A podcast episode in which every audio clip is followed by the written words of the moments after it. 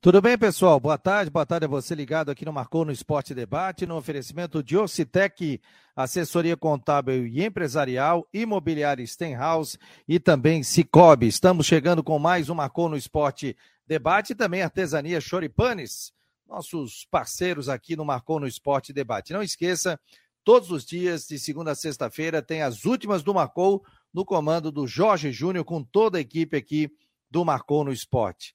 Chapecoense perdeu. Vamos saber aqui mais informações com o Rodrigo Santos. Tudo bem, Rodrigo? Chapecoense saiu vencendo e acabou tomando a virada. Boa tarde. Tudo bem, boa tarde, boa tarde a todos. Quero mandar um abraço antes, posso não?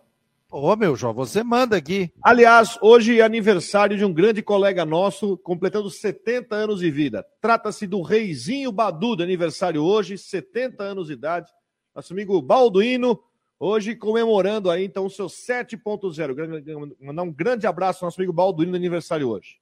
Grande Badu, já foi comentarista aqui na Rádio Guarujá. É, acho que foi o atleta que mais jogou clássicos até hoje, né? E mandar um abraço ao Balduino, que está nesse momento aqui comemorando 70 anos de vida. Um abração a ele, uma figura super gente fina, é, um atleta e eu, eu vi o Badu jogar. Chegou a ver o Badu jogar, não? Não, só Chegou? em amistoso de veterano. eu acompanhei, acompanhei com meu pai, acompanhei vários clássicos do Balduino jogando, né? E jogador clássico, né? Passe preciso, realmente jogava muita bola. Quando eu fazia o Marcou no Esporte, é, é, e a gente gravava na casa das pessoas, o que, que eu fazia?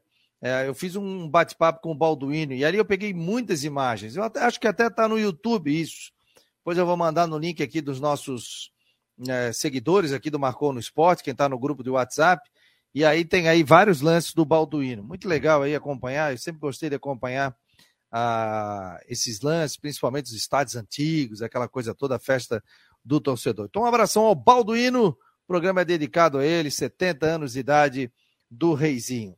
Olha só, deixa eu ver aqui. É, o meu amigo pauta para o programa, tá dizendo aqui o Israel Córdoba, daqui a pouco eu vou abrir. E me conta, rapaz, a Chapecoense, hein? Chapecoense, Brusque, tá feia coisa nessa Série B, hein, Rodrigo? Chapecoense perdeu para o Vila Nova em casa ontem, 2 a 1 um, mais uma vez jogando muito mal, é incrível, né? Como é que é o rendimento dentro de casa, 2.400 torcedores. Chapecoense ainda está numa situação muito delicada, perdendo, né? Ontem o Vila Nova, então, saiu momentaneamente do Z4, claro, pode voltar. Está com o mesmo número de pontos do Brusque, que joga hoje, com o Tom Bense, e o Brusque está dois pontos atrás da Chape, ou seja, é um momento de muita pressão. É eu não consegui enxergar no Marcelo Cabo ele ter colocado algum tipo de evolução no time da Chapecoense. Eu acho que foi mais tentando motivação do que organização. E ontem a derrota, aliás, perdeu por 2 a 1 um, com três gols feitos pelo Vila Nova, porque o primeiro gol foi contra, depois o Rafael Donato, ex-zagueiro de Joinville, depois o Caio Nunes, ex-Chapecoense, teve lei do ex e que estava aqui no Brusque, né? Depois não, teve, não foi muito aproveitado e foi para o Vila Nova. Uma situação muito crítica. Vamos ver se o Brusque hoje consegue vencer a Tombense para ficar para dar uma escapulida, né? Porque tá precisando. Que, e o Grêmio, hoje tem eu... e Grêmio também, né? Pois é, rapaz. Que horas é o jogo do, do, do Brusque hoje? Nove e meia da noite. E do Criciúma e Grêmio, qual, qual é o horário? Também às nove e meia. Nove e meia da noite. Estamos ao vivo aqui pela Rádio Guarujá e pelo site marconosport.com.br 988-12-8586. Esse é o nosso WhatsApp. Então você pode mandar o WhatsApp aqui para gente, 48 98812 8586. Na Guarujá, no YouTube, no Twitter, no Face, no site do Marcou no Esporte, nós estamos ao vivaço aqui é, para o Marcou no Esporte. Rodrigo, situação do Havaí. Inclusive, ontem conversei pelo WhatsApp com o Rafael Xavier, que é o coordenador de comunicação do Havaí, né? Tinha mandado o um recado aqui durante o programa e depois é, no final da tarde, perguntei, e aí, vem alguém para o programa tal? Ele disse que não, que nesse momento o Havaí não tinha condição de. Até, deixa eu ver o que ele botou aqui. Que ele tinha dito aqui, deixa eu ver. Vou não botar aqui. Ele mandou. Uh, tinha perguntado sobre mudança. Fabiana, esta semana está complicada, infelizmente não podemos atender. Aí eu, beleza, vou falar no programa, tal, tal, tal. e o convite foi feito. Então, o Havaí, nesse momento, é, preferiu não. É, preferiu não falar nesse momento, né, Rodrigo?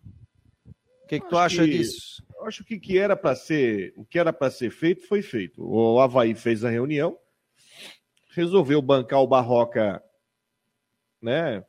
Pro, não vou dizer para mais jogos, para o jogo contra o Juventude. Aliás, ontem o Juventude tomou de quatro do Internacional, né? Então resolveu bancar o Barroca é, para o jogo contra o Juventude, tentando apaziguar um pouco. Vamos trabalhar durante a semana. Eu acho que depois do jogo com o Juventude a situação vai ser, é, enfim, reavaliada. Né? Eu imagino que nessa reunião, é, até porque também teve participação de pessoas, é, o Marquinhos, por exemplo, né, que pelo que a gente sabe participou também. Acho que há uma cobrança em cima até da própria é, disposição tática do time. Eu imagino, assim, ó, não tem informação, mas talvez uma linha de pensamento, até com o que o Jean Romero falou ontem aqui, que de repente o Barroca vai fazer uma mudança mais uh, profunda, vamos dizer assim, no time inicial, no sistema de jogo, né? Eu acho que a cobrança que nós fazemos, que a torcida faz, eu acho que ela tá todo mundo falando a mesma voz, principalmente no que diz respeito às escolhas do Guerreiro e do Muriqui. Então imagino que vamos ter alguma mudança é, considerável no time. Se vai dar certo ou não, eu não sei mas o Havaí vai para Caxias com a obrigação da vitória contra o Juventude. Porque perder para o Juventude, você pode fazer aí os, os outros times a, aumentarem distância. Sendo que depois vai pegar o Atlético Paranaense, né? O Atlético que vai estar no meio dos dois jogos da Libertadores contra o Palmeiras. O primeiro é hoje à noite em Curitiba, né? Então, é... vamos ver como é que vai ser o andamento dessa, dessa situação. E Uh, depois uh, tem o jogo contra o Atlético Mineiro. São dois jogos em casa, difíceis. O Atlético Mineiro está com uma campanha apenas razoável, né? Está bem longe de ser o time campeão brasileiro. Empatou com o América, o Cuca não conseguiu dar o ganho que se esperava, enfim, né? Mas é muita dificuldade. Né? Então vamos ver se o Barroca realmente, se essa conversa. Eh, a gente vai ver em campo, porque não adianta a gente tentar pensar assim, é uma conversa que de repente pode ter mexido alguma coisa em bastidor. A gente quer saber de resultado em campo. O Havaí precisa ter uma reação em campo e ter a obrigação de ganhar do Lanterna no sábado. Então vamos ver, só assim a gente vai ver se realmente essa reação vai aparecer. É, rapaz, deixa eu te falar um negócio. Duas situações, por exemplo. Quando você tem convicção que ele vai ficar, o que, que poderia acontecer? Falava, vinha um dirigente aqui e dizia: não, o Barroca é nosso técnico, ele vai ficar até o final do ano, ele vai ficar até o final da Série A, independente do que vai acontecer, tal, tal, tal, tal, tal, tal. Quando você chega e diz, ah, não posso atender, não, não dá para atender essa semana, passa outra mensagem também, né? Porque falar só na hora boa, pô, show de bola, é legal, falar na hora boa. Quem não quer falar na hora boa? Quem não quer ser coisa alegre? Né? Quem não quer o ego massageado? Ah, todo mundo quer. Agora, falar na hora ruim é difícil, a turma se esconde. Entendeu? Então falar na hora ruim é difícil.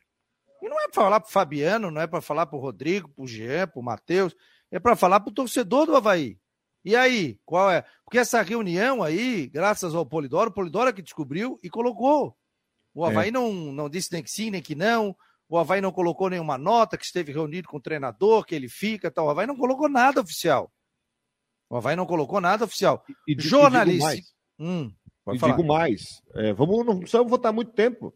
Essa diretoria atual convocou uma entrevista coletiva no Campeonato Catarinense, que vocês devem lembrar disso, no Campeonato Catarinense, onde o Havaí se classificou para o mata-mata na última rodada, até podendo até ser rebaixado, e ele chegou falando, a nossa campanha, lembra disso? Nossa campanha é uma vergonha. O presidente, o presidente a gente está fazendo cobrança interna, uma cobrança forte no vestiário, tudo bem, isso lá no Campeonato Catarinense. Eu imagino que a situação seja parecida, mas naquela vez no Campeonato Catarinense, a torcida estava. E aí depois veio da goleada para o Figueirense, né? Veio da, das duas derrotas para o Figueirense na Recopa e no estadual. O presidente pegou um caldeirão fervendo no Catarinense. Ele veio na entrevista coletiva, ele falou aquilo lá, que fez uma cobrança forte, tudo mais, que estava tava contrariado, que não era uma campanha é, da, do tamanho que o Havaí merece, da tradição que o Havaí tem, concordava, concordamos totalmente. Agora, eu acho que a tática agora não, não acho que é errada, eu acho que a tática é tentar fazer silêncio, fazer uma reunião inteira, como você falou, que não era para vazar, mas vazou. E eu acho que a resposta tem que ser dada em campo a partir de sábado. A resposta vai ter que ser dada lá em Caxias do Sul, contra um time que está já está com 17 pontos, o Juventude, já sabe que dificilmente vai escapar. Foi goleado na segunda-feira, enfim. É... Como diz o Genilson Alves, tomara que o Havaí não seja o desfibrilador, né? Para recuperar mais um, né? Então é, o Havaí tem que chegar lá em Caxias, ganhar o jogo. Essa é a melhor resposta que se tem, é ganhar o jogo e fazer ponto. Não, com certeza. É vencer o jogo, porque é, tem que somar pontos. Agora, com relação à entrevista, tudo bem, é o direito do Havaí não querer falar. É, é, direito do Havaí. Mas falar só na boa é diferente, né, gente? Falar só quando tá com vitória, quando tá lá em cima, aí é show de bola. Agora, esse momento aí, o torcedor também quer uma voz, quer alguém da diretoria para falar, quer alguém para dizer o que, foi dito, o que, que foi falado, sobre contratações. Né? O Havaí errou em contratações. Essa diretoria, é, o Marquinhos é um, tá, é um, vamos dizer assim, que é o mais experiente ali dentro do Havaí, né? Não sei se tem tanta caneta para. E o Marquinhos está como auxiliar técnico ali, né? Não está como gerente de futebol, então não dá nem para cobrar do Marquinhos sobre contratação. Marquinhos está como auxiliar, está como um, um, cara de campo agora, não está com a caneta na mão para contratar, para dizer se o contrato é esse, manda esse embora tal. Quem está com a caneta na mão? O Comicholi, o Jorge Macedo, o presidente, né? São as pessoas, o pessoal do NIF, né? Porque o Havaí tem esse núcleo de inteligência, então tem que passar ali, acredito que passe por eles também essa situação toda de, de, de contratação. Hoje em dia você dá um Google, né? Vou contratar o Rodrigo Santos, vamos ver quantos jogos ele fez no último tempo, quantas lesões. Pô, hoje em dia, com o WhatsApp, você manda e, e obtém informações, né? Mas eu acho o seguinte: se o Havaí tivesse convicção, não, não, vamos falar. Ó, Fabiano, seguinte, Rodrigo, ele é o nosso técnico até o final da Série A do Campeonato Brasileiro. Aconteça o que acontecer. Pronto, vai com o Barroca, né? Tem muita gente colocando aqui, ah, Fabiano, pode fazer enquete? Eu vou fazer enquete hoje no Twitter hoje à tarde, do Marcou. E o pessoal colocando assim: ah, Fabiano, faz a enquete. Pessoal, não acredito que todo mundo queira que o Barroca saia, né? Mas que ele mude o sistema de jogo, que ele mude o esquema de jogo do Havaí, principalmente também, não só no esquema de jogo, como em alguns jogadores também. Isso o pessoal foi falando aqui no nosso grupo de WhatsApp também do Marcou. E hoje eu vou fazer essa enquete, né? O torcedor está pedindo e a gente vai fazer se ele é favorável ou não à manutenção. Claro, venceu o final de semana, ameniza, aí tem um tempo para trabalhar, tem um jogo contra o Atlético Paranense, um empate lá não é ruim, não digo contra o Juventude, o Havaí tem que vencer, né? Hoje não está tão difícil para sair até assim devolver, Até para é. devolver a derrota que foi na ressacada, né? Bom lembrar que esse Juventude ganhou três jogos do campeonato, um deles foi Sim. contra o Havaí na ressacada. Daquela é. forma que foi. Então, assim, gente, a gente sabia que o campeonato do Havaí era isso. A normal era o Havaí estar tá na terceira colocação, com todo respeito. A normal era o Havaí estar tá na terceira colocação. Mas das saídas de jogadores, Morato, tal, aquela situação toda que o Havaí perdeu, o Arthur Chaves, o pessoal que veio não estava à altura também, né? Tanto que dois jogadores chegaram aí e estão contundidos. Ah, contundido no treinamento pode acontecer? Pode acontecer. Mas estão contundidos. Nesse momento não ficam à disposição é, do técnico do Havaí. Deixa eu dar boa tarde aqui. É... O Rafael Manfro está aqui, ó, presidente do Havaí. A reunião está atrasada, três rodadas, e a demissão, se vier, também será com atraso. É... O Cobre Alvinegro, boa tarde, galera. Muito boa a narração do Rodrigo no gol do Bassani. Domingo, abraço. Estou esperando Valeu. o Juvena, daqui a pouco ele pinta. Aliás, coloquei lá ali no. Coloquei inclusive no Twitter no final do jogo, né? Com o Rodrigo Santos. Arrebentou na narração, né? Arrebentou. minha voz também arrebentou. Cinco gols. Cinco gols arrebentou. Vento gelado daqui. Ó, Hernande Rodrigues, dentro tá ligado, Jorge Ribeiro, é, Wilson da Silva. Palavra-chave para o Barroco, os jogadores acordam, ok? O Guilherme Petro, boa tarde, de Águas Mornas, o Silvio, o Márcio Oliveira, Gabriel, Márcio Oliveira, o Estelo Rodolfo, boa tarde, marcou no esporte. Marcelo Mafezoli, João Henrique, quebra tudo, Figueira. João Henrique da Silva agora já vai transmitir o jogo do Figueira hoje? Não, mas nós vamos mandar um link para quem está aqui, né? E vai poder para é, é, Eleven Sports, né? Isso. Vai transmitir. a Copa Santa Catarina, então você vai poder ver o jogo. Se quiser, só manda um WhatsApp pra gente, 988-12-8586. A gente já vai mandar o link, você pode ver o jogo também. É... Jorge Ribeiro, senhores, a diretoria do Havaí vai abraçada com o Barroca para a Série B? Fute Games, boa tarde. Fute Games é vencer ou vencer no sábado contra o Juventude. Fabiano, só a vitória. E secar Curitiba e Cuiabá, o Wilson da Silva. Quem mais aqui? É hora de agir, tá dizendo Wilson. Jorge Ribeiro, a, promessa não era transparente com a torcida? Mudaram de ideia? Hum, Wilson da Silva está dizendo, falou tudo, Fabiano. Obrigado, meu jovem. É, ó, o Semir Lessa, já vimos essa novela na ressacada, temos um time muito velho no jogo contra o Inter, sete veteranos, está dizendo ele. É, Ivan Rodrigues, o Cobb voltou a falar aqui sobre a tua narração. Tem muita gente aqui, daqui a pouco a gente vai dando vazão também a outras perguntas aqui. Deixa eu dar uma olhadinha no nosso WhatsApp. Barbaridade. É... O Gildo está dizendo, incrível como o Havaí tem capacidade de contratação e manutenção de pessoas erradas no plantel. Rangel Vieira, Ivonete também está ligada. Clarinha Napoli, Silvio Alves, Márcio Oliveira ali de Balneário. Ó, o Edson Meira, se fosse no tempo do Batistó, tava todo mundo tocando pau nele. É, gente, essa diretoria ela é inexperiente, né? Vamos colocar assim, né? Quando o Zunino entrou, ele teve muita dificuldade, tanto que ele demorou, ele entrou em 2002, não estou enganado aí, o primeiro título do Havaí foi 2007, né? Dá uma olhadinha aí, galera. É, o título estadual 2007.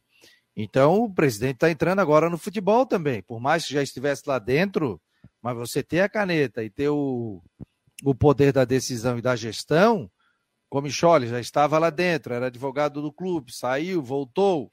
Hoje é vice-presidente, também tem um cargo de gestão. É completamente diferente. Então hoje você tem que decidir. E às vezes você pode passar do ponto, às vezes você. Né, tudo passa pelas reuniões que estão acontecendo. Agora, a decisão é quem tem a caneta. Quem tem a caneta é que define, decide. Às vezes a pessoa pode dizer, não, eu manteria fulano, não, eu manteria isso, eu manteria aquilo. Opa, não, não quero. Então, existem algumas situações dentro do clube que o próprio presidente tem que bater a caneta ali e dizer assim, ó, quem toca aqui sou eu, até porque foi ele eleito, ele e o Comichole, né, Rodrigo? É por aí, né, meu jovem? É, eu acho que tem que pagar pela inexperiência, eu acho que também tem uma outra situação, né? O Jorge Macedo é um cara que está experiente, o Marquinhos também está experiente, fez parte do time que conseguiu o acesso. É, mas a gente não pode botar no Marquinhos a questão de contratação, isso que eu estou dizendo. Não, não, não pode. Hoje também tá lá. auxiliar, Macedo, né? Tá lá, mas, mas é auxiliar. É. Mas o Macedo Sim. a gente pode cobrar. O claro, claro, claro, é. claro. Né? O Macedo podemos cobrar, porque hoje, por exemplo, o Havaí hoje está numa situação, né? Eu não vou querer, sem querer é, botar a culpa em A ou B, mas, por exemplo, o Wellington Nascimento chegou e lesionou. Não estou querendo dizer aqui que chegou ou não machucado, tá? Isso não vou entrar nessa, nessa questão, porque, enfim, isso aí quem entende o departamento médico, doutor Funchal, pode dizer.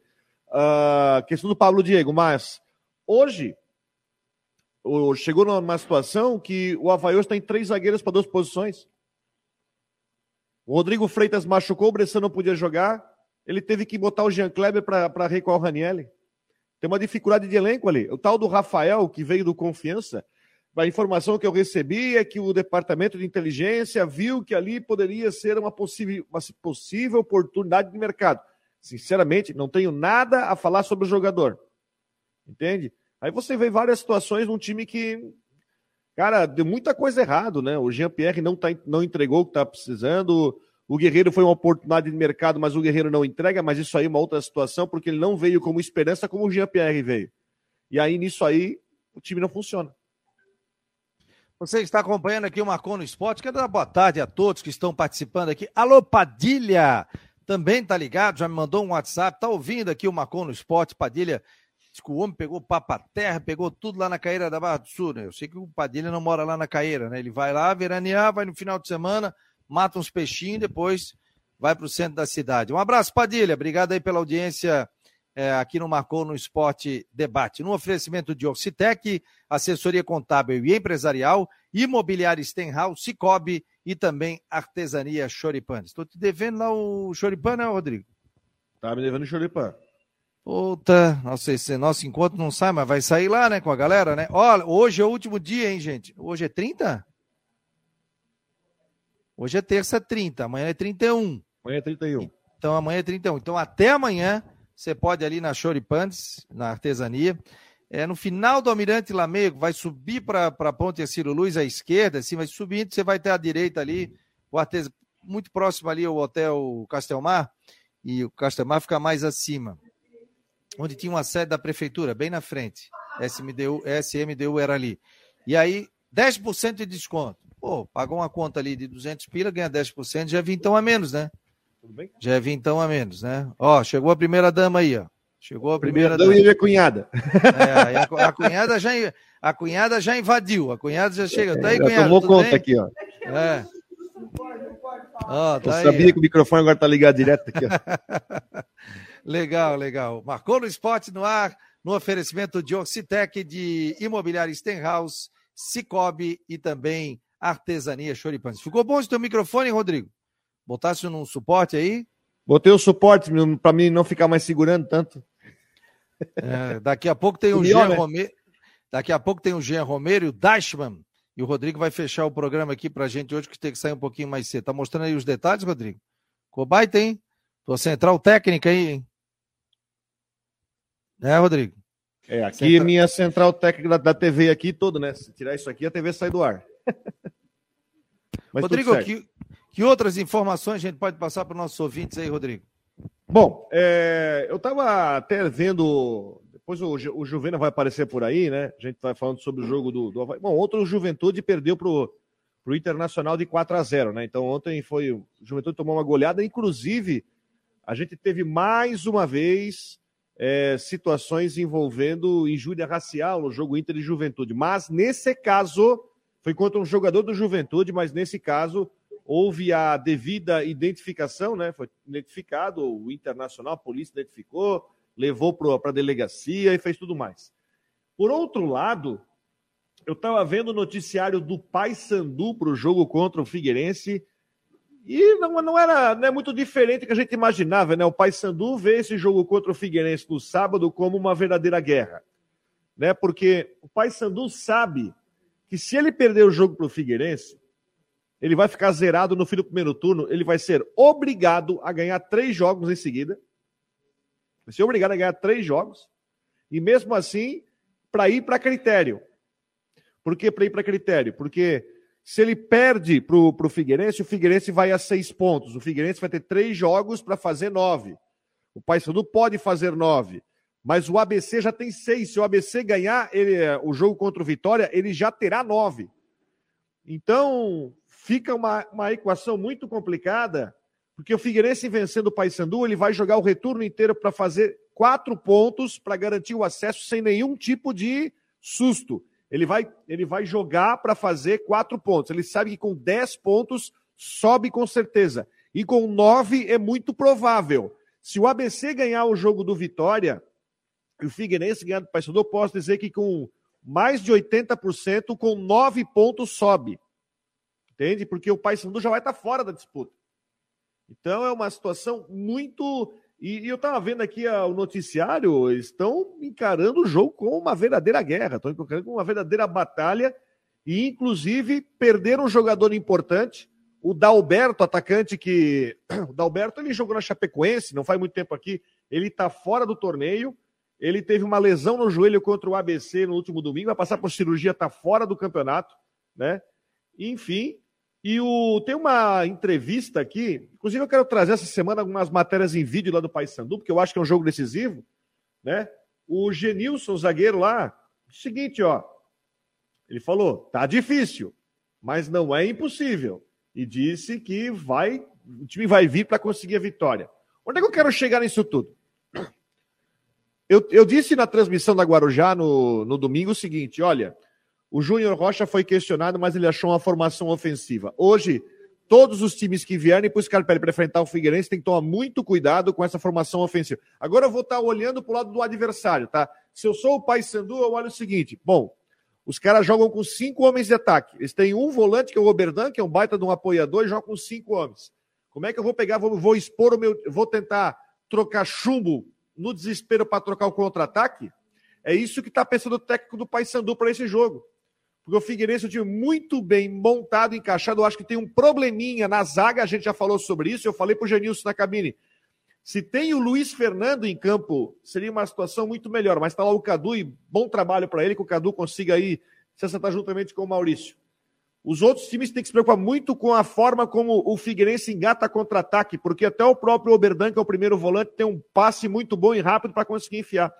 Então, nisso, o Paysandu vem num desespero, mas é uma situação muito propícia para que o Figueirense venha e vença o jogo e vá para o segundo turno já com acesso encaminhado. O Paysandu está jogando a vida no sábado, porque se perder, dificilmente vai subir com nove. Assume aí, Rodrigo. Tá? Depois dá uma olhadinha no teu WhatsApp aí. Então tá bom, vamos assumindo aqui, são 1h28. Vamos lá, deixa eu pegar meu mouse aqui. Tá chegando o Ronaldo Coutinho, direto da Clima Terra lá em São Joaquim, com as informações do tempo aqui em Brusque. Temperatura deve dar uns 18 graus, tempo nublado, até uma garoazinha de manhã. Tudo bem, ô Coutinho? Boa tarde. Boa tarde. É, tá friozinho aí. Tá variando de 16 a a 18 graus aí em Brusque. Fez frio hoje, deu 5 e 3 a mais baixa. Vamos ter tempo bom aí na capital também, está indicando aí tempo bom, não dá para descartar alguma chance de, de, de garoa, chuvisco, mas por enquanto o tempo está bom. Tem nebulosidade, tem céu azul, bastante nuvem e temperatura amena. Deixa eu ver quanto é que está agora aí na capital. 18, 19 graus, está bem, bem fresquinho. Eu aqui estou com 15 graus agora. E a tendência de tempo, assim, no geral, mais para bom na região, não está livre de alguma garoa, algum chuvisco, principalmente da capital em direção a Joinville. Amanhã, entre nublado, aberturas de sol, frio de manhã, esquenta de tarde. Na quinta e sexta, mais quente, ameaçando chuva na sexta.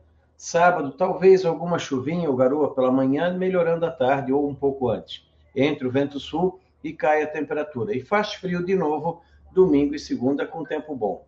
Hoje tivemos 6 e 2 negativo em painel da Climatéria Ronaldo. Coutinho. Coutinho, é, a gente está já no final de agosto, começo de setembro, né? Eu sei que você não gosta de falar muito sobre início de estação, porque é uma, meramente uma data, né? Mas o que, que você pode dizer, por exemplo, tá, temos temperatura baixa, temos um final de semana aí com aquele vento gelado, mas é, primavera, o que, que você pode dizer assim, para o começo da primavera, o que, que é o clima de primavera, o que, que nós vamos ter aí em setembro? Não, a primavera normalmente é o início dela puxa mais para o frio. A primavera típica mesmo é o mês de outubro, quando é friozinho de manhã, esquenta um pouco à tarde. Depois, novembro, quando já está mais com cara de verão. Vai seguir essa transição, só que esse ano ela, um inverno avança mais, né? Vamos ter aí períodos maiores de frio, além do que é o normal, em setembro e outubro. E mal distribuída a chuva. Muito bem. Para imobiliária Stenhouse em Jurerê Internacional, as informações do tempo com Ronaldo Coutinho, aqui no Marconi Esporte. Coutinho, grande abraço aí para ti, uma boa tarde, até amanhã. Igualmente, doutor. Até lá. Então tá certo. Ronaldo Coutinho, direto da Clima Terra, em São Joaquim, aqui no nosso Marconi Esporte Debate. Muito bem, vamos lá, 13 e 31. Daqui a pouco o Matheus Deichmann, o Figueirense estreia hoje à tarde contra o Nação, lá no estádio Hermann Eichinger em Ibirama. Não é mais Hermann Eichinger, mudou o nome do estádio. Estádio Genésio Aires Marquete, lá em Ibirama. Para quem não sabe, o estádio do Atlético de Ibirama, faz tempo que eu não vou lá. Era o estádio Hermann Eichinger, né, do Clube Atlético Hermann Eichinger. Mas aí, depois do falecimento, vítima, infelizmente, de Covid, do empresário esportista Genésio Ares Marquete, o estádio do Atlético de Birama, o estádio da Baixada, também como é chamado, virou o estádio Genésio Aires Marquete. Jean Romero tá chegando, tá encapotado, Jean. Ô, Jean, tu conhece o estádio da Baixada em Ibirama? Lá, Boa tarde. Um abração, Rodrigo. Um abraço para todo mundo que está com a gente. Não conheço, não conheço não ainda. Está na lista aí das visitações a serem feitas. Então tá, tu vai comigo, vai te levar para comer uma pizza na pizzaria Maresia, que tem do lado ali do, do estádio do Atlético de Ibirama. Ibirama é uma cidade muito simpática, sabe? Ibirama é uma cidade pequenininha, muito simpática. Você chega ali, tem o, tem o rio. Inclusive, outro dia eu fui lá, outro dia não, já faz alguns anos. Os caras têm uma tirolesa gigante lá que desce de um morro, passa por cima do rio. Cidade legal no Alto Vale é bom para quem vai fazer rafting, para quem gosta de fazer rafting naquela região ali, Ibirama, Presidente Getúlio, Lontras. Uma boa pedida para você que gosta de aventura fazer rafting lá naquela região. Ah, é lá legal. onde o Figueirense joga. É lá onde o Figueirense joga hoje. Nós vamos às notícias do, do Havaí, preparação para enfrentar o Juventude, que ontem tomou uma taquarada do Inter lá no Beira Rio, né, Jean? É, eu assisti aí parte do jogo. Realmente o Internacional atropelou o Juventude. O Juventude mostra várias deficiências e por isso é o lanterna da Série A do Campeonato Brasileiro. E o Havaí tem todas as condições de, de impor o seu jogo, de fazer uma boa partida e buscar o resultado que lhe interessa. Então, essa, esse confronto está marcado para o sábado, às quatro e meia, no Alfredo Jacone. Então, claro, tem que respeitar o adversário. Enfim, é, não dá para chegar e, e, achar que está tudo ganho, até porque no, na partida, Rodrigo, isso que é difícil engolir e não, no, o torcedor não aceita também, é o, o Havaí com dois jogadores a mais, porque o Juventude aqui na ressacada, no primeiro turno da Série A, é, teve duas expulsões e o Havaí mesmo assim não conseguiu vencer a partida, foi derrotado na, na frente do seu torcedor. Então isso faz falta. Imagina só, se, se um, um resultado como esse, uma partida é, diante do Juventude, o Havaí conseguisse os três pontos, hoje estaria aí com 26, fora da zona de rebaixamento, com mais tranquilidade, e agora está passando por essa situação, por muita pressão que está sendo feita é, para cima do técnico Barroca, para cima dos jogadores. E o treinador Azurra, Rodrigo, se não se sair derrotado do Jacone, ou até ou eu diria até um empate, pode ser que saia do comando, porque um, um ultimato já foi dado. Prestigiado, é, né? É, e não é uma questão de, de ameaça, é uma realidade, não é, é? O resultado tem que aparecer. A diretoria teve reunida com, com o técnico Barroca, o presidente Júlio, o vice Bruno Comicholi e todo mundo, então é, o resultado precisa aparecer, porque senão a, a situação vai ficar bastante difícil. Então, o, o, o Havaí está pressionado, os jogadores também têm responsabilidade. E, e, e é o confronto aí diante do Juventude. A boa notícia, Rodrigo, é, é, a volta do Bissoli, né, que, é, que é artilheiro, que é titular. O próprio zagueiro Bressan também, nos últimos jogos, foi, fez boas atuações, foi seguro nas partidas. Então, são dois jogadores que estão voltando. E também a possibilidade do retorno do Kevin, do lateral direito. Então, veja só, é, são jogadores titulares decisivos e importantes. É, Bressan e, Bissoli, Bressan e Bissoli são por suspensão, aí tudo ok. Você diria o quê, ô, ô Jean? Qual é a chance do, do Kevin jogar lá em Caxias? Seria uma chance considerável, acima de 50%? Eu, eu, eu diria que sim, Rodrigo, porque ele já está aí iniciando uma fase de transição nesse início de semana, então tem boas chances de, de jogar contra o Juventude. Essa realmente é uma notícia bem importante. O, o Renato acabou atuando na posição é, no, no, jogo aí diante do Coritiba. Na partida contra o Internacional, para se defender um pouco mais, o técnico Barroca preferiu colocar o Thales. Então, o, o, o Kevin, ele deve tem, tem boas chances de voltar. Então, essa é uma, uma projeção aí, uma boa notícia para a torcida do Havaí, para esse jogo que vale tudo, né? Para conseguir, para continuar respirando com esperança de manutenção na Série A do Campeonato Brasileiro. Olha só, o Havaí é, é, terá quatro jogos no mês de setembro. Até que eu até acho que é uma boa notícia, viu, Jean? Porque você não vai ter aqueles jogos de quarta e domingo. Por exemplo, em outubro, em outubro o Havaí vai fazer é, um, dois, três, sete partidas, tá? É, é importante a gente definir o calendário, porque o, o campeonato, em outubro, ele vai correr.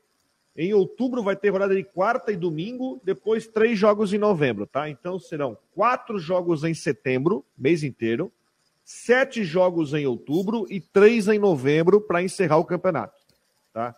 Onde é que eu quero chegar? Não vai dar para reclamar de falta de tempo de preparação. Olha só. Juventude e Havaí, então é, ter, é sábado, dia 3 depois pega o Atlético Paranaense, dia 11, que é no domingo da outra semana, às 11 da manhã. E como Depois você joga... diz, como Oi? você diz rapidamente, só abrindo um parênteses, nesse jogo contra o Atlético, o Bissoli fica fora porque vem de empréstimo, pertence à, à equipe paranaense. É, coisas de quem pega emprestado, né? Depois, seis dias depois, um sábado à noite, sábado à tarde, perdão, enfrenta o Atlético Mineiro na ressacada. Depois será dez dias, dez dias, até o jogo contra o São Paulo, que é no dia 27 de setembro, em São Paulo, às 7 horas da noite. Onde é que eu quero chegar? Hoje, o Havaí enfrenta todas as dificuldades e tem muito probleminha para resolver. Probleminha, eu digo, é aquele problema isolado na defesa, problema de articulação, problema de ataque, problema no setor A, setor A, setor B. Dessa vez, o Havaí vai ter em setembro só quatro jogos e é um mês crucial para arrumar, ajustar, tomar atitude, fazer o que tem que ser feito no time, porque depois, quando chegar outubro, na reta final, não vai mais ter tempo para ficar fazendo ajustes. Vão ser sete jogos em outubro, ou seja, vai começar a jogar quarta e domingo em outubro. E depois é a pancada final em novembro. Então, e aí eu não quero falar sobre a questão só do Barroca, tá, Gino? Não sei se você estava ouvindo antes, até a gente estava comentando. Eu acho que essa reunião serviu o seguinte, Barroca, ele tem uma. Eu acho que todo mundo aqui concorda, né, Gê, que ele tem uma chance só. O tiro Verdade. dele, se ele perder para o Juventude, que aliás, Juventude ganhou três jogos no Campeonato Brasileiro, um deles foi do Havaí contra o Havaí na ressacada, ele tem essa chance. Depois, e aí eu acredito que a cobrança tem ido só em cima do resultado, mas também do próprio sistema tático no time. Por isso que eu acho eu acho, bem possível que podemos ter mudança no time, no jogo. Eu não digo mudança de, de, de jogador, mano, mudança estrutural no time, tá? Que tem essa semana inteira para mudança estrutural no time para jogar em Caxias contra o Lanterna, contra o Juventude. E eu acho que todos nós concordamos, né, Jean? O, o Barroca é a última oportunidade dele. Verdade, Rodrigo. Também vejo assim e, e a gente vai acompanhar aí também. Na quinta-feira tem entrevista coletiva, os treinamentos também dessa semana para buscar realmente o, o, que deve ser modificado na equipe do Havaí. Eu também vejo algumas alterações. O Eduardo, por exemplo, é uma percepção, é apenas um sentimento, né, Rodrigo? Pelo que ele tem demonstrado nas partidas, nas últimas, né? Ele começou muito bem o Campeonato Brasileiro, mas é um jogador que pode dar vaga para o para o Havaí ter um, um, articulador, um jogador ali naquela posição que, que faça uma ligação maior com o ataque, que faça a bola chegar no, nas, na, no, no, ataque pelas pontas, no Paulo Guerreiro ou no Bissoli, enfim. Então, é, vejo também por aí uma, uma mudança na equipe do, do Havaí e, e realmente, até mesmo, quem sabe, no sistema, no, no esquema de jogo, porque o Havaí foi muito estudado também pelos adversários. Ele começou bem o Campeonato Brasileiro. E as equipes da Série A já sabem, nesse momento, como o Havaí se comporta, como ele joga quando está sem a bola, quando ele joga quando está com a bola. Então, precisa daqui a pouco algum elemento um pouco diferente para surpreender, para, quem sabe, né, trazer aí um, um esquema que se sobressaia ao adversário. Então, dá para pensar, sim, é, com relação a isso. Na segunda-feira, por exemplo, o Havaí começou os trabalhos aí com mistério, com portões fechados, e agora, durante a semana, abre os portões para a gente acompanhar os treinamentos. Amanhã tem, tem sequência de trabalho, na quinta tem a coletiva do Barroca, na sexta a viagem. Então, o, o Havaí pode sim mudar, e eu vejo que, por exemplo, a questão do Eduardo pode ser uma, uma mudança aí. E aí, o Natanael, por, por exemplo, como vocês têm falado, o pessoal da Guarujá também, Natanael daqui a pouco pode ser uma opção ali, seja pelo ataque pelas pontas, ou seja como uma peça diferente, jogando ali, por que não, na, na, no meio ali, enfim, fazendo essa ligação. Então são, são esperadas mudanças, Rodrigo, e a gente vai atualizar tudo isso para o torcedor. Inclusive, espero que o Natanael ganhe oportunidade nesse time. Pelo menos ao que tem ali, eu acho que o Natanael consegue realmente é, encaixar. Vamos só falar sobre então o próximo adversário do Havaí, porque é o seguinte, ó, gente. Tal do jogo do sábado é jogo de desesperados, né? Juventude, lanterna do campeonato com 17 pontos. Eu não sei, eu dizer que, tá entre... que o Juventude entregou os pontos, eu acho que é muito proibitivo eu chegar aqui e dizer que o Juventude está entregando os pontos. Eu vou você, mas o Juventude hoje tem uma distância muito grande para a zona de classificação. O Juventude hoje tem, como eu falei, 17 pontos e ele vem de três derrotas seguidas. Ele ganhou do Ceará por 1 a 0 dia 24 de julho, perdeu para o Red Bull Bragantino 1 a 0, perdeu, perdão, vem de é, um empate e quatro derrotas nos últimos cinco jogos. Tá? Depois que vende, venceu o Ceará por 1 a 0, perdeu para o Red Bull Bragantino, perdeu para o América, perdeu para o Cuiabá, empatou com o Botafogo em 2 a 2 em casa e perdeu para o Internacional pelo placar de 4 a 0. O time da, do Juventude, desesperado, é treinado por esse cara aqui, pelo Humberto Louser, que fez uma campanha brilhante na Série B com a Chapecoense, depois que saiu com a Chapecoense. Depois não conseguiu emplacar. Foi para o Sport Recife, depois né, pelo Atlético de Goiás, não conseguiu emplacar. Vamos ver uma palavrinha do técnico do Juventude, para você ver como é que está o clima do Juventude, a pressão e até ele chateado com a fase do time, o adversário do Havaí nesse sábado no Alfredo Jacone. Bota lá. Vamos lá, boa noite, Angélica. É, claro que o resultado e a maneira como foi é, nos deixa muito chateado, muito, é, muito triste, né? Assim como creio que os nossos torcedores estão. Nós fizemos uma preparação muito boa, é, criamos uma estratégia é, e mais uma vez a gente não conseguiu é, neutralizar aquilo que a gente tinha identificado que poderíamos ter dificuldade. E sofremos o gol ali aos 38 e logo na sequência é, o segundo gol e acaba o primeiro tempo. E quando você retorna, quando você busca os ajustes ali para você poder entrar no jogo, você acaba sofrendo um gol ali de, de encaixe de área, algo que, que a gente sabíamos que, que o Inter tem de força, né? Que quando ele que eles vão ao fundo, tem essa, essa jogada, a bola rasteira voltando, ou então essa bola, a marca do pênalti ali para o segundo. E acabamos permitindo aí o adversário, e aí você fica mais fragilizado. Tentamos organizar, reorganizar a equipe, é, mas infelizmente acabamos sofrendo o quarto gol no término da partida. Então, são três gols ali que acaba liquidando um jogo, e se você analisar em um espaço muito curto de tempo, né? Então, você jogar contra o adversário, da qualidade do Inter, dentro dos seus domínios, você tem esse agente, esses agentes facilitadores, então a dificuldade ela aumenta. Bom, Humberto, é, aqui no fundo. É, sobre essa escolha é, de Só um trechinho do técnico Humberto Louser aí comentando essa derrota, né? É, ele tenta, né? Ele tenta fazer o time, o seu time render, e eu acho que isso é o tal do jogo perigoso, né, Jean? Porque você vai pegar o lanterna do campeonato. Teoricamente, você tem a obrigação de vencer. Mas também pega é um time que é atirador. É um, é um time que tem uma distância grande já para fora do, do, do, do, fora do, do, do Z4, né? É, exatamente. O é, é, o tal do jogo que é um jogo perigoso, que se você perder por lanterna, que, que, a questão não é essa, a questão é o seguinte: se o Havaí perder pro Juventude, vai chegar assim, putz, o Juventude vai, fez 20 pontos, né? Se o Juventude ganhar do Havaí. Desses 26 vão em cima do Havaí. É impressionante, hein? Vamos torcer que vamos bater na madeira e torcer que isso não aconteça, mas a pressão ela é grande, Rodrigo. Ela aumenta, sobretudo veja só que a pressão ela ela está tão grande em todos os aspectos. E, e, e, se comprova agora com isso que você com esse elemento que você traz né?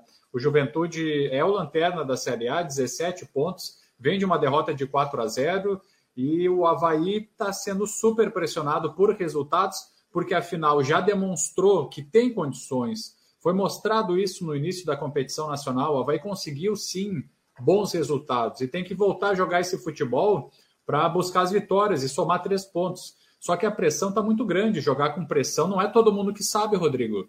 Tem jogadores que conseguem é, lidar bem com isso, ou até se torna um aspecto motivacional é, atuar sob pressão.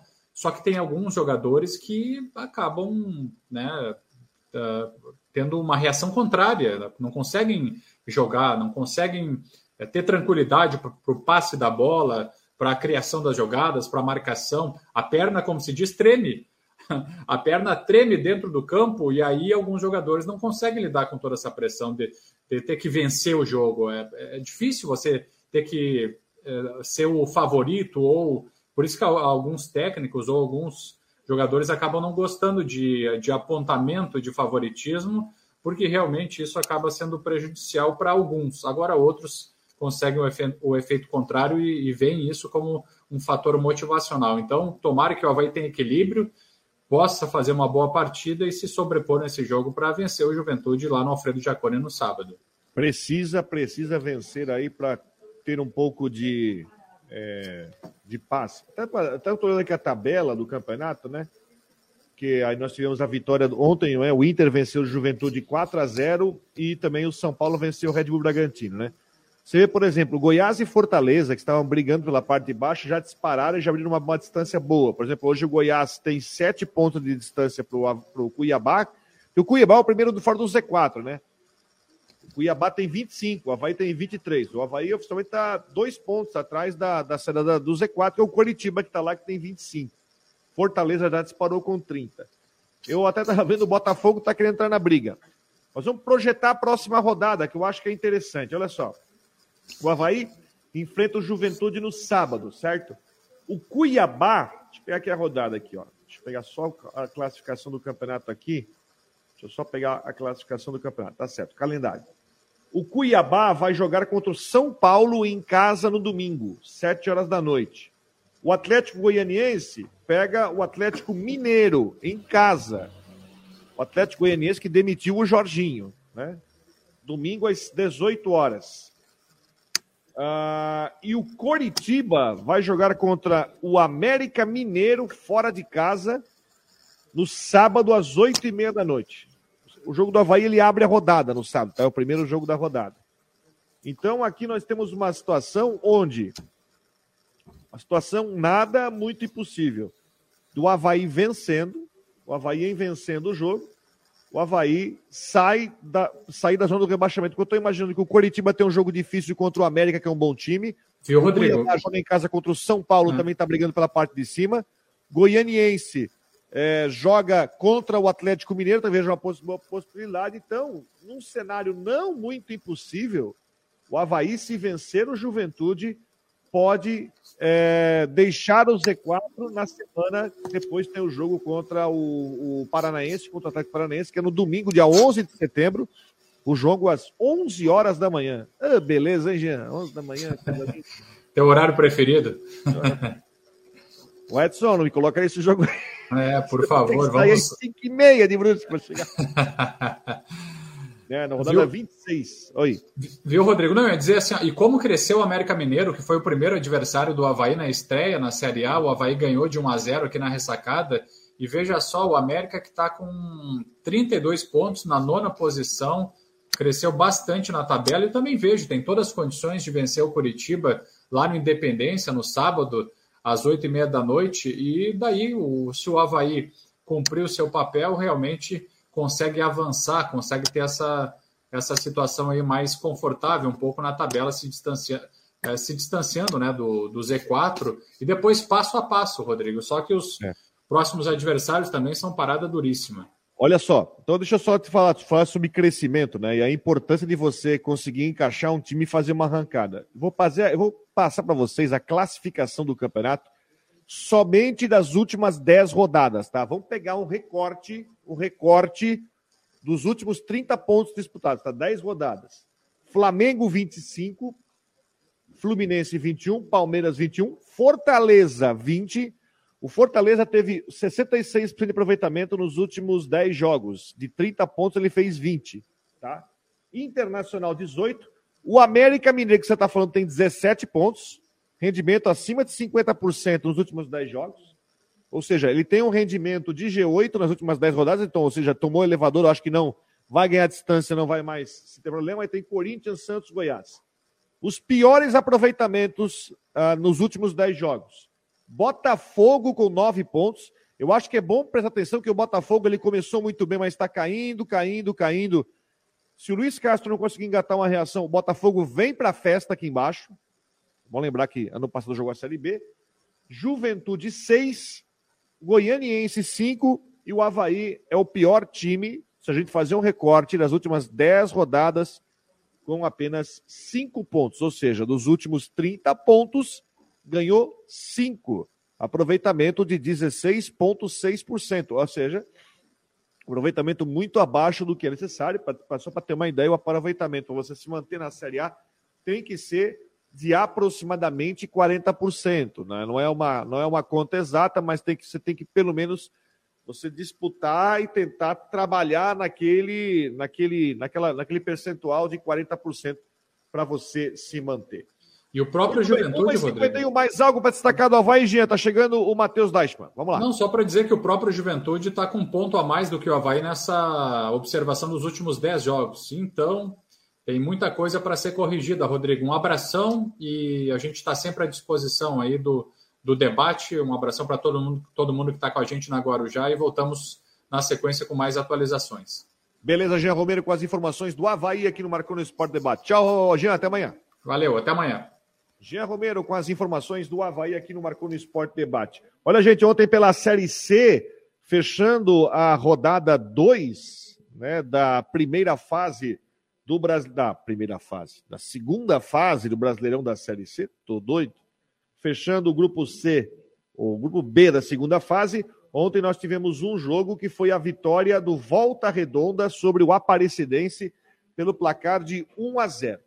Né? O grupo B, que é o grupo do Mirassol, tá assim, ó. Mirassol tem quatro pontos, dois jogos, uma vitória e um empate. Botafogo, três. O Volta Redonda com três, só que o Botafogo tem saldo mais um. O Volta Redonda tem saldo menos um.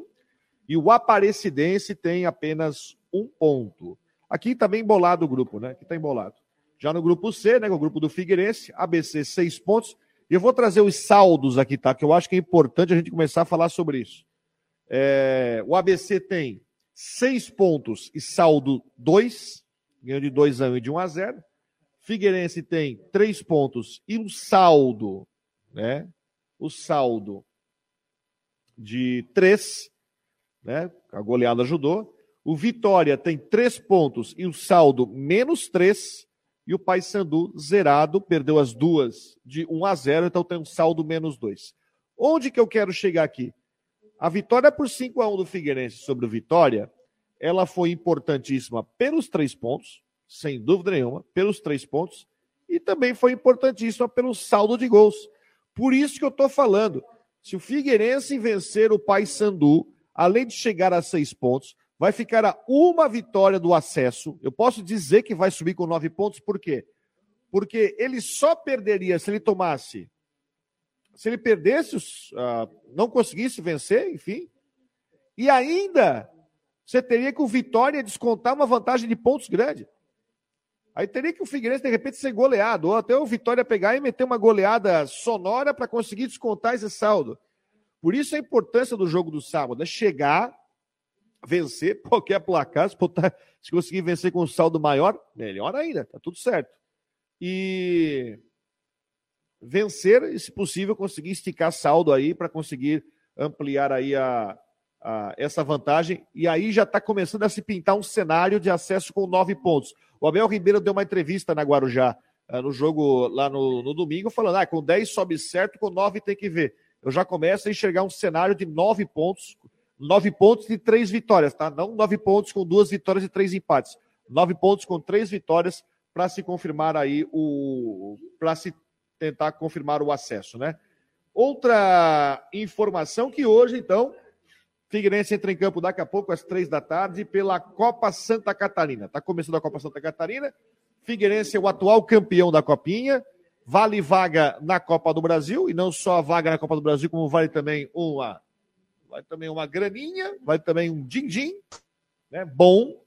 Figueirense precisa da Copinha, e é uma competição onde o Figueirense com tranquilidade poderá é, conciliar né, a fase final da Série C com a Copinha, e até porque o Matheus está chegando, mas está tentando conectar ali, até para a gente falar sobre qual time do Figueirense vem, é, qual time o Figueirense vai vir para o jogo, está com dificuldade? Você tem que virar o teu telefone aí, Juvena. Tá, agora sim. Vamos rapidão, que nós temos quatro minutinhos. Tudo bem, Matheus? Boa tarde. Boa tarde. Num dia como hoje, dá saudade de morar em Brusque. Tudo trancado no trânsito da parte insular de Florianópolis. Está horrível o trânsito por aqui. Saí lá da Barra da Lagoa às 11h30 e cheguei agora no Pantanal. Olha só. Como é que é? Tu saiu da Barra da Lagoa às 11h30 chegou, levasse duas horas para chegar no Pantanal? Obra na Rendeiras, aí eu passei pelo Córrego Grande, tudo trancado, tive que pegar um negócio na casa antiga Aí tudo trancado por lá também, aqui no Pantanal de novo, tudo parado, enfim, horrível o trânsito. Mas um rapidinho, é, ping-pong, jogo rápido. Figueirense estreia hoje na Copa Santa Catarina com time alternativo. O técnico Júnior Rocha vai estar lá na beira do campo, lá no estádio Genésio Aires Marquete, em Ibirama. E no sábado joga contra o, contra o Paysandu. Foi divulgado já o serviço de jogo, ingressos mantidos a 20 reais e 80 reais no setor coberto e o sócio leva mais um. Então a promoção está mantida, vai ser mantida até o final da Série C, nesse jogo contra o Paysandu e também no jogo contra o ABC, para o torcedor agora sim lotar é, o Orlando Scarpelli, afinal no último jogo estava é, muito frio, estava com o princípio de chuva, nesse as condições climáticas estarão mais favoráveis e o time vem de uma vitória por 5 a 1 contra o Vitória, nenhum desfalque por suspensão ou lesão, é, e hoje é bom a gente ficar de olho nesse time do Figueirense que vai a campo, deve ir com um time alternativo, imagino alguma coisa ali com. Daqui a pouco, daqui a três minutos, a situação vai ser divulgada, mas alguma coisa com. Oi.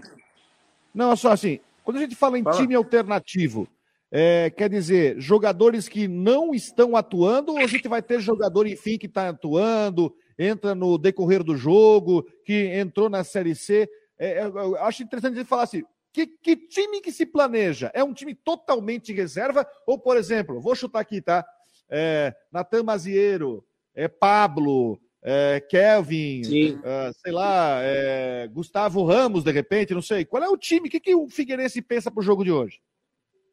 É, vai com, com esses jogadores sim, que, que, claro, eles já atuaram na temporada, mas perderam espaço é, no time e jogam menos, mas sim, o torcedor até já conhece. No gol a gente vai ter estreia de qualquer forma, porque o Rodolfo saiu, então só tem o Vitor Hugo e o João Guilherme.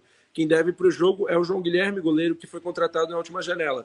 Na lateral direito, o Natan Mazeiro, inclusive nem foi relacionado para o último jogo, é, mas a gente conhece, jogou é, algumas vezes no lugar do Muriel. Na zaga, o Pablo vai jogar, ele já jogou, já foi titular nessa temporada. O Kelvin também é, deve estar ao lado dele. O Kelvin é, jogou menos, jogou poucos minutos na temporada, o torcedor lembra pouco, mas o Kelvin vai ficar ao seu lado na zaga. Na lateral esquerda, a expectativa é a dúvida, né? Se vai o Mário Henrique, que também é outro conhecido, ou se vai o Eduardo Café, um garoto da base que estaria estreando no profissional. Meio campo com o Matheus Claudino, esse vai jogar. Aí a dúvida ali entre Cleiton e também o, o Cauê, que poderia estar até entrando, e o Robinho é, deve estar mais à frente. O Robinho entrou em, em alguns jogos. Na frente o Paulo. Paulo a gente conhece, Paulo foi titular é, no começo da temporada no, no Campeonato Catarinense. Ao Gustavo Índio. O camisa 9 vai ser o Gustavo Índio. Tá aí. Então é um time, time bom para É um time bom para para passar a primeira fase com tranquilidade para depois botar a tropa toda na a cavalaria no jogo da na, na, na, segunda fase. É, até porque, Rodrigo, a Copa Santa Catarina ela tem de seis times, quatro classificam para semifinais. É turno e retorno. Então vão ter dez jogos para os quatro melhores de seis no campeonato que tem nação e Carlos Renault, que jogaram a segunda divisão do Catarinense, que tem Ercílio Luz e, e, e o Joinville, que estavam sem calendário, e o Marcelo Dias, que foi eliminado da primeira fase da Série D, a gente espera o Figueirense com um amplo favoritismo. Claro que dentro do campo tudo muda, tem a rivalidade estadual, o Joinville é, já dificultou muitas vezes a vida do Figueirense, por exemplo, mas a, a expectativa é de um, de um Figueira que vai dominar o campeonato de novo. Beleza. Vai lá, Fabiano, encerra o programa aí. Beleza, rapaziada. Ó, já mandei o link aqui no grupo de WhatsApp, viu? Para todo mundo para assistir esse jogo. Então a Eleven Sport vai passar. Já enviei. Quem não faz parte do grupo ainda, 48 988 12 8586. 48 988 12 8586. Mas fiquem com a Flávia do Vale aqui no Tudo em Dia na Rádio Guarujá. Um grande abraço, pessoal, em nome de Ocitec, de Imobiliário Stenhouse, Cicobi e Artesania Choripanes. Um abraço e até hoje à noite tem últimas do Marcou e amanhã tem Marcou no Esporte Debate. Um abraço, pessoal.